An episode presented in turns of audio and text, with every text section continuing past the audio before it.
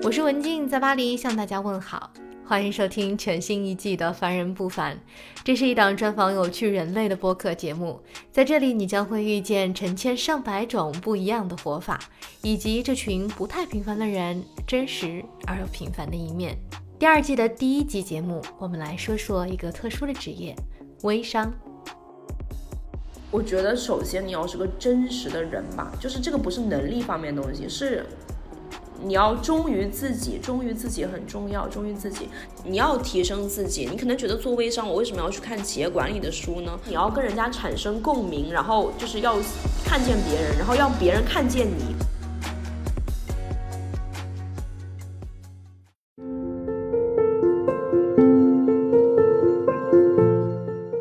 星月有个好听的名字，父母把天上的星星和月亮都输入了他的名字之中。只不过他从小到大的志向并不是去摘星揽月，而是趴在阳台上抬头看看远方的天空和变幻的月亮，只此而已。星月的人生列车一路行驶的都还挺顺畅的，从考入大学、学习自己喜欢的专业，到选择去英国留学，去体验海外的生活。本以为这趟列车会继续沿着固定的轨道行驶下去，但他并没有想到自己的人生会经历两次重大的变轨，而他的人生也因此发生了巨大的变化。无肉不欢是星月曾经的代名词。大口吃肉的日子是他的日常写照，再配上他笑起来咯咯咯，略带鲜味、极具感染力的笑声，这要是在古代，他一定是那个腰间挂着一壶酒、路见不平拔刀相助的女中豪杰。只不过，这个不会做饭的女侠选择了去留学，除了吃超市的素食之外，只能靠食堂和蹭饭来度日。命运就是这样的神奇。她当年的邻居是一个已经吃素多年的姑娘，她的桌子上从此多了一副给新月的碗筷。当时的新月连吃素是个什么概念都不知道，只是觉得这饭菜还算可口，少了点肉才有点可惜。再后来，这个吃素的邻居发现自己住错了，然后就搬走了。可是，在新月的心中却留下了一颗素食的种子。后来，因为机缘巧合，他又看了几部和动物权益相关的纪录片。他忽然发现自己从来都认为理所当然的吃肉行为，给动物和环境的伤害有多大。这个认知对他的冲击很大。他从来没有考虑过这个问题，但是当他直面残酷的事实的时候，他默默地做了一个决定：从即刻起，不再使用任何需要杀害动物的食物。渐渐的。他也断了奶制品和鸡蛋。他说，好多人都问他，一下子从肉食变成素食，还能不能习惯？他说，心念的力量真的是太大了。当他做出那个决定的时候，仿佛身体也接收到了这个信息。他并不觉得深深切断有多痛苦，只是他的身和心决定了一起去走另外一条路，只是一个选择而已，并没有这么重的分量。如果一开始跟他说，从现在起的往后十年，你都不能再吃肉了，他可能根本就不会开始尝试。在英国的那段时间里，他得益于这种新的饮食方式，从体态到皮肤都变得轻盈通透。慢慢的，无需坚持，吃素成了他生活中很自然的一部分。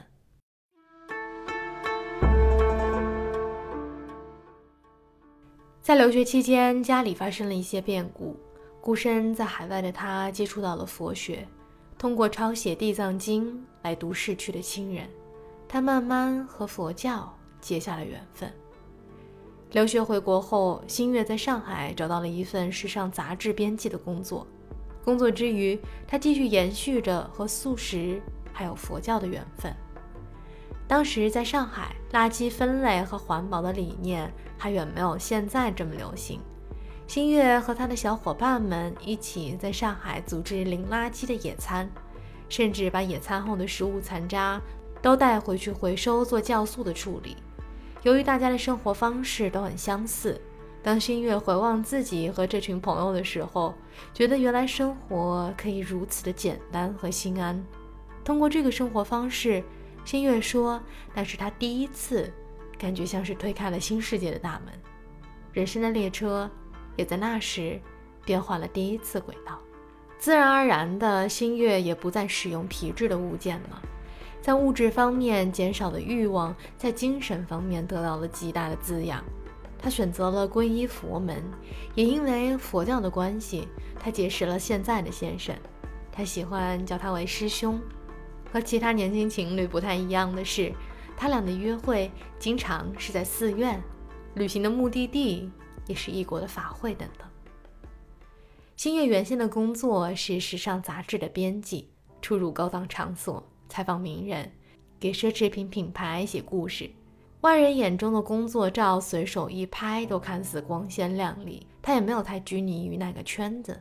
虽然上班的地点是上海最繁华和最中心的商场，对物质并没有什么要求的他，是经常踩着运动鞋，穿着便服便去上班了的姑娘。他倒是把工作的光环和眼下的现实看得很明白，安安分分地写他自己的稿子，并没有太多额外的负担和牵挂。再然后，新月就和他的林师兄结婚了，组建了属于自己的小家庭。这时，他人生列车变轨的第二次信号出现了。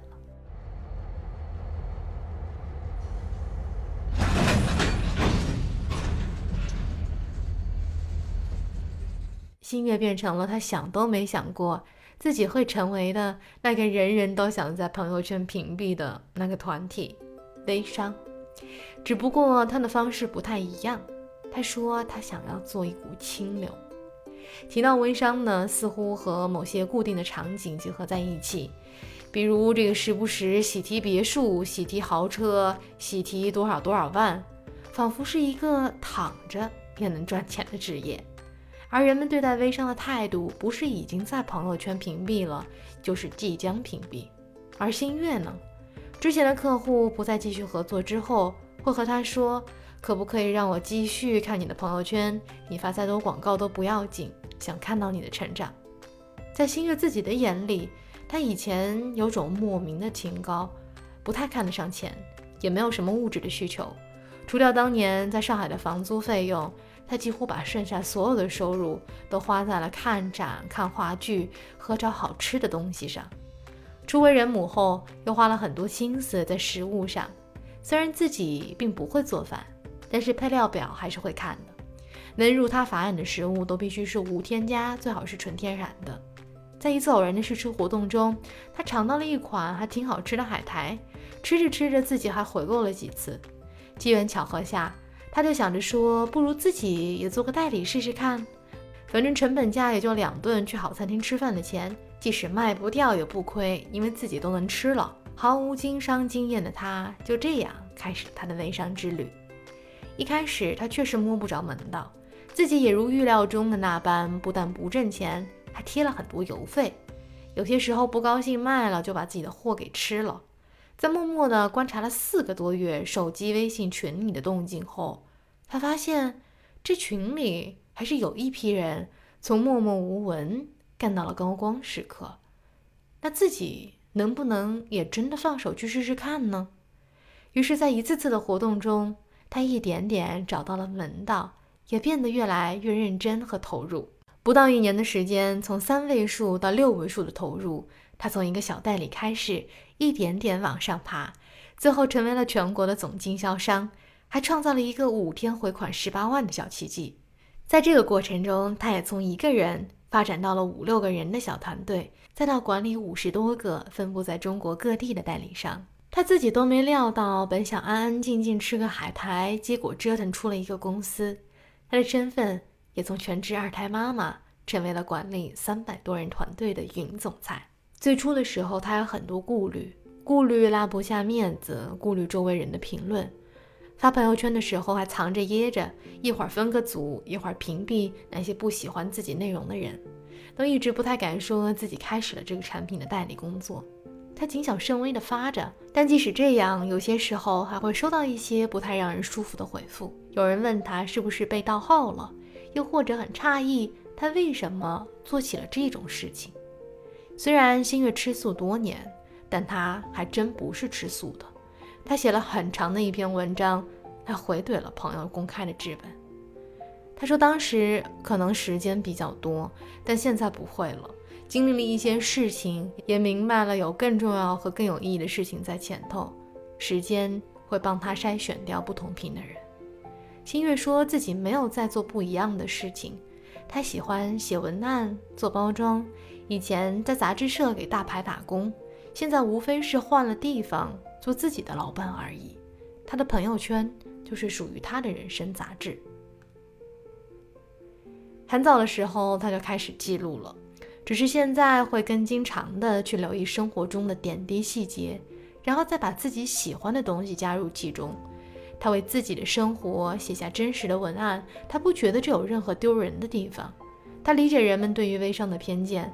他觉得微商其实是一面镜子，当你把最真实的自己呈现在镜子面前的时候，你看到的自己也是最真实的。这也是他想要做一股清流的原因。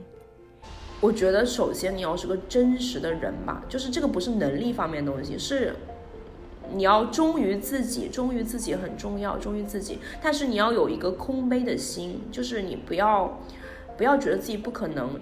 每隔一段时间，尤其是线下推广过后，新月就会又发一次自我介绍。他说他原本挺不好意思的，但是通过一次次被别人拒绝，一次次找到突破口之后，当再次被拒绝的时候，他就觉得没有什么感觉了。永远寻找下一步，才是对他来说最重要的事情。自我介绍也不是千篇一律，他根据自己的状态会进行一次又一次的迭代。做微商也要很拼吗？答案取决于你自己想要出的成绩，这点和所有其他的职业没有任何的不同。都说细节造就成败，新月对自己有个从杂志社延续下来的要求，他不想用官方的公关稿，他要自己写。他鼓励全体团员都自己创作，不会写他来教，不会做设计他找人来手把手的教到会，不会剪视频他也负责教。只要有问题，他都会亲力亲为的去解决，有些时候甚至需要熬夜。即使有官方的海报，他还是会根据自己的用户人群去做重新的设计。一张海报可能要做几个小时，别人也就停留几秒而已。但可能因为你设计的好看，别人会停留相对更长的时间。那，就是你和别人的区别。他笑着说：“同样是熬夜打磨稿件，之前熬得怨天怨地，现在却熬得心甘情愿。”他说：“这并非是鸡汤和鸡血，只是大实话罢了。”每个找到内心驱动的人都会赞同。很多人说微商是躺着赚钱，清月说抱着躺着赚钱来做微商的，通常做不长。打一枪换一个地方的人多的是，贵在坚持。他很在意选品。他自己对外销售的产品是自己全家每天都使用的产品。他为了更好的解答客户，也开始了对这款产品做相关领域的研究。他甚至花了大量的时间来读领导力和管理相关的书籍。毕竟现在作为云总管的星月，麾下有三百多人，他必须不断的突破自己，带领团队创造出更好的业绩。你要提升自己，你可能觉得做微商，我为什么要去看企业管理的书呢？我为什么要去看领导力的书呢？包括说，我为什么要去看海苔紫菜养殖的书呢？就他们，他们经常跟我讲说，哎，你这个紫菜的文案从哪里来的？我说我去微信读书，我就搜紫菜两个字，我就搜海苔两个字，就会出来一堆关于海苔紫菜这种章节出来。我说我就会去看，这个是很搜索一种方便的方法嘛，对不对？我说这些也都是发圈的素材。我说你干一行就要爱一行，你都不懂这个紫菜，你天天卖紫菜。我说问你什么调拌。紫菜什么什么坛紫菜，就是专业知识很重要，对吗？就是做一个销售，你不能说我就空口无凭，我卖自己就行了，不行的。他说，比起以前按部就班的生活，外表看似光鲜，但那份光环并不真正的属于自己。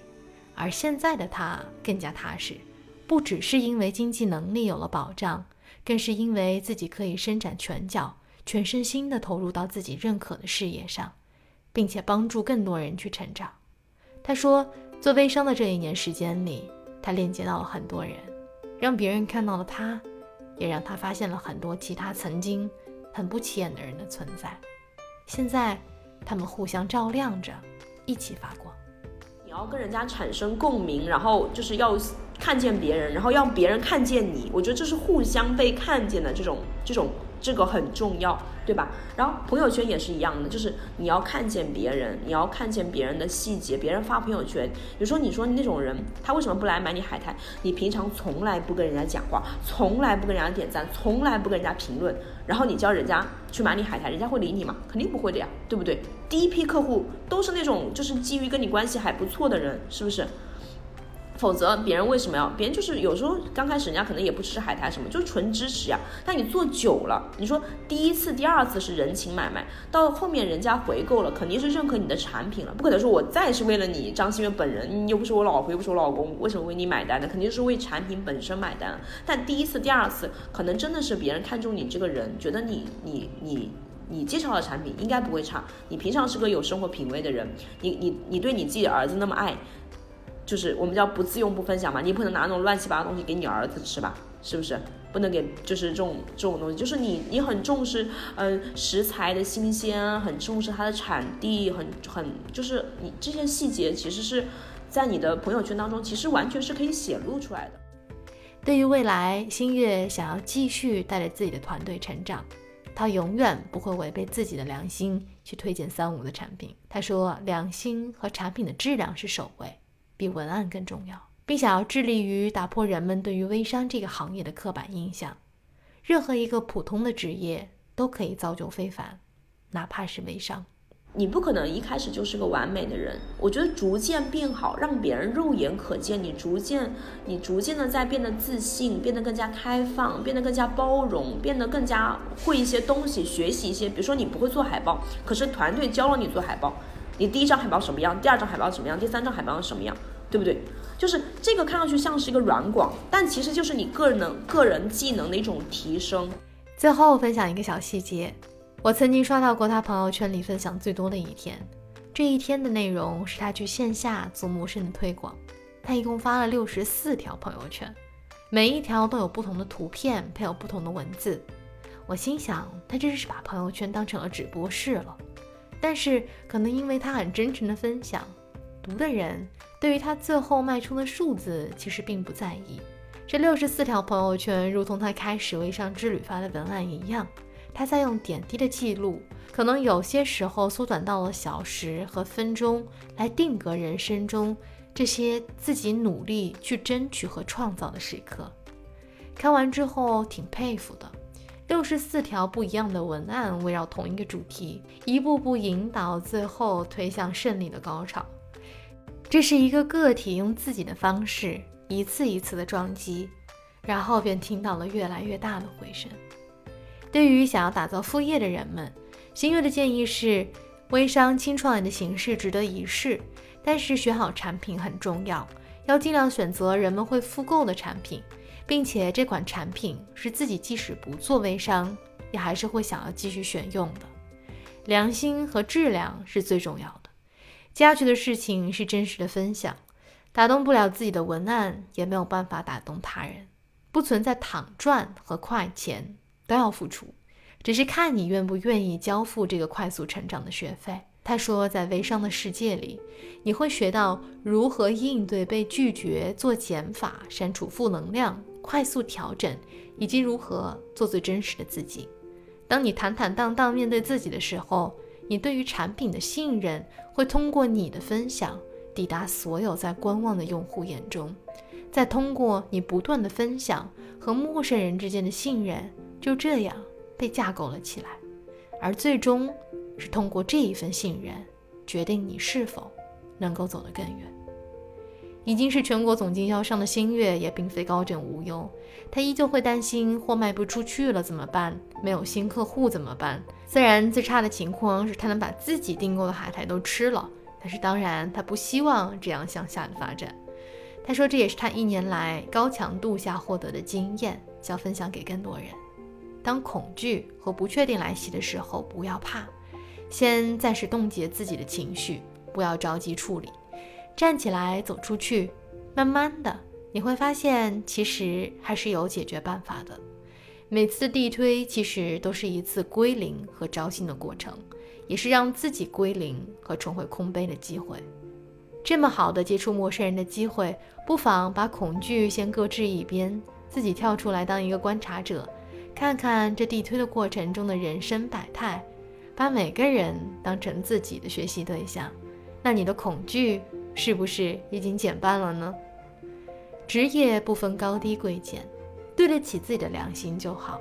微商如同社会上千千万万其他职业一样，你若是把它当成体验，少一点设限，多一点尝试，你在途中没准就能成就一番自己的精彩。在听了新月的故事之后呢，不知道你对于微商的这个职业有没有更多的认识？你身边有做微商的朋友吗？你对于这个职业有什么想说的？还有什么想知道的吗？通过下方留言可以告诉我。人生无常，变动不居。希望通过这些凡人的故事，给到你温暖，让你思考只此一次的人生，可以有哪些不一样的可能性。我是文静，在巴黎向大家问好。感谢您收听这一期的节目，我们下期节目再会。